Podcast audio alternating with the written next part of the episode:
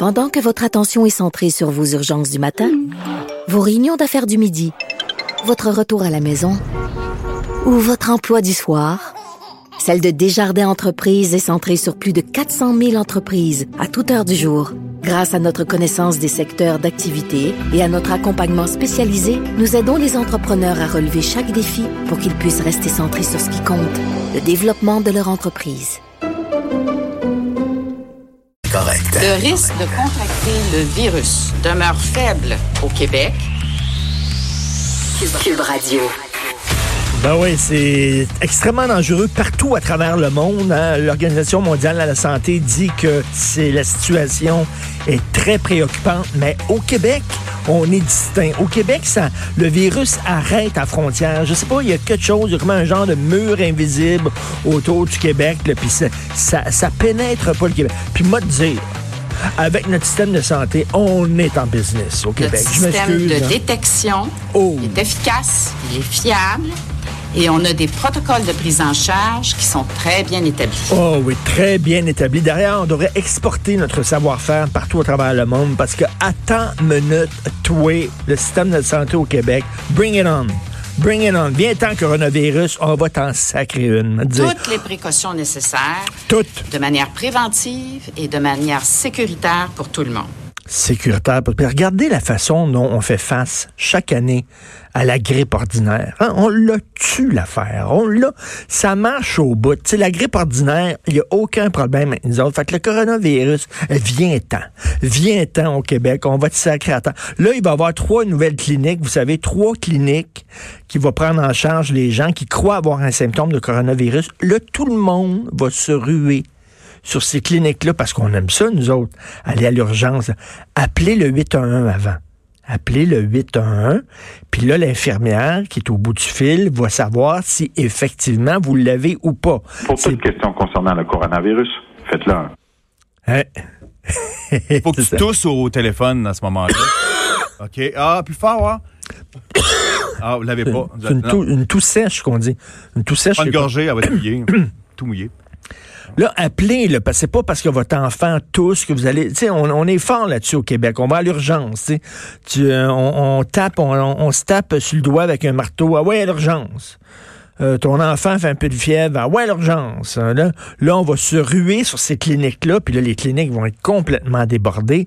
Déjà, j'ai euh, une amie Facebook euh, qui, qui est infirmière et qui prend des appels, je pense qu'elle travaille à Info Santé, là, mais elle prend des appels et euh, elle dit qu'ils sont complètement débordés, mais complètement débordés. Les gens appellent là, en panique. J'ai-tu le coronavirus? Mon voisin a-tu le coronavirus? Mon chat a-tu le coronavirus? Là, on va se ruer sur ces cliniques-là. Mais selon Mme McCann, au Québec, on est correct. Il n'y a aucun problème. L'Italie au complet. L'Italie est en quarantaine au complet. Mais nous autres, il n'y a aucun problème au Québec. Ça ne nous touche pas. On est distinct ou bien on ne l'est pas. On est le peuple béni. Rappelez-vous, hein, le troisième secret de Fatima, c'était peut-être ça. Le Québec est un peuple de mutants. On est des X-Men. Les virus ne nous touchent pas. Nous sommes vraiment imperméables à ces maladies-là au Québec. Un bon métissage. tu sais, on est fait fort. On est fait fort, là, un mélange d'Amérindiens puis d'explorateurs. On mange euh, des racines. Ah, my God, on mange des roches. oui. On mange des café. roches, littéralement. Fait que. un autre, et je vais euh, un autre sujet, mais euh, je veux attirer votre attention sur la chronique de Joseph Facal que je trouve assez rigolote, qui s'appelle Une génération si sage. Et ça, c'est un autre virus qui nous touche tous en Occident, le virus de l'hypocrisie. C'est-à-dire que tu penses quelque chose, mais tu le dis pas. Tu le dis pas parce que tu as peur d'être jugé.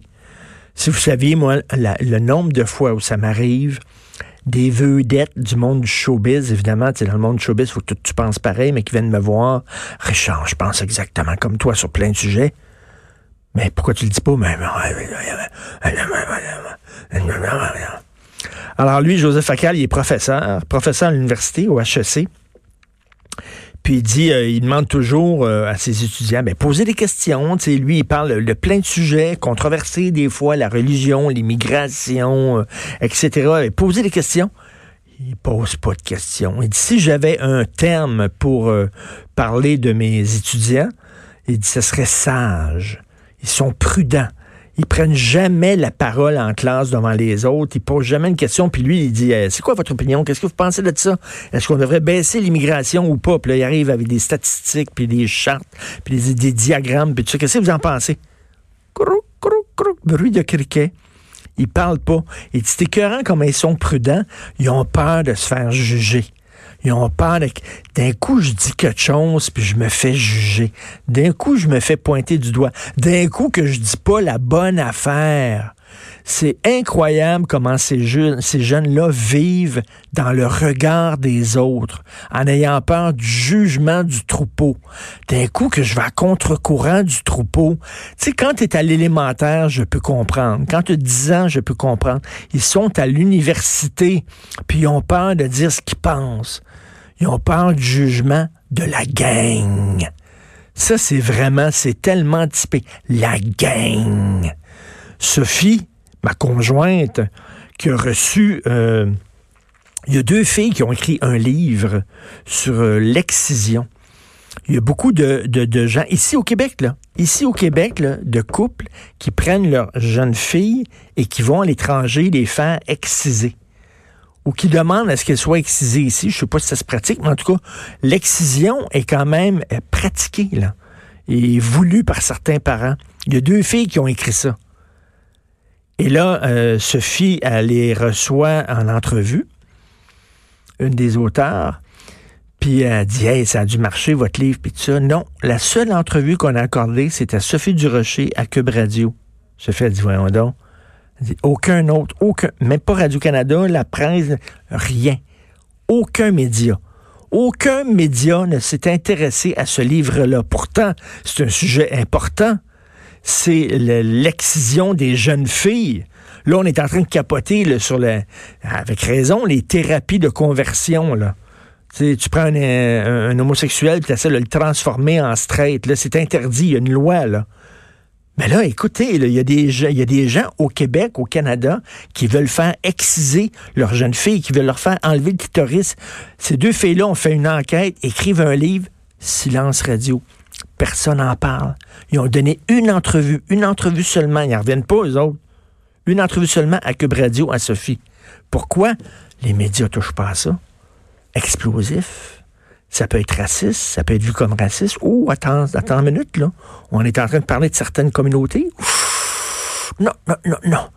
Peut-être que je vais me faire juger, moi, comme journaliste, si je fais une entrevue. Non, là, là, je le ferai pas. Je vais être prudent je vais être prudent, j'ai peur du jugement. D'un coup, d'un coup qu'un zozo qui me traite de raciste, d'intolérant, de xénophobe à cause de mon reportage, oh non, ouh, je touche pas à ça. En résultat, ces filles-là n'ont eu aucune, aucune exposure médiatique. Pourquoi? On a peur. On a peur du jugement des autres. Puis là, tu vois, l'université, s'il y a un endroit où on devrait avoir des opinions, où on devrait confronter nos opinions, où on devrait... C'est bien à l'université. Joseph Facal dit non. Mes étudiants, prudents, prudents, prudents, ils ont peur de leur ombre. Tu leur demandes une opinion, ils ont peur, ils se regardent les uns les autres. Ils ont tellement peur. Le virus de l'hypocrisie et de la peur du jugement des autres. Vous écoutez politiquement incorrect.